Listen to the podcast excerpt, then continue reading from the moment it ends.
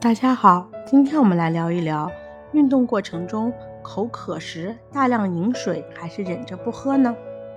运动过程中往往有口渴的感觉，这时大量喝水会刺激胃，但忍着不喝也不对，因为感觉特别口渴时，说明身体已经处于缺水状态。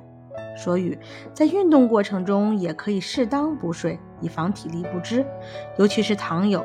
不及时补充水分会引起糖尿病酮症的发生。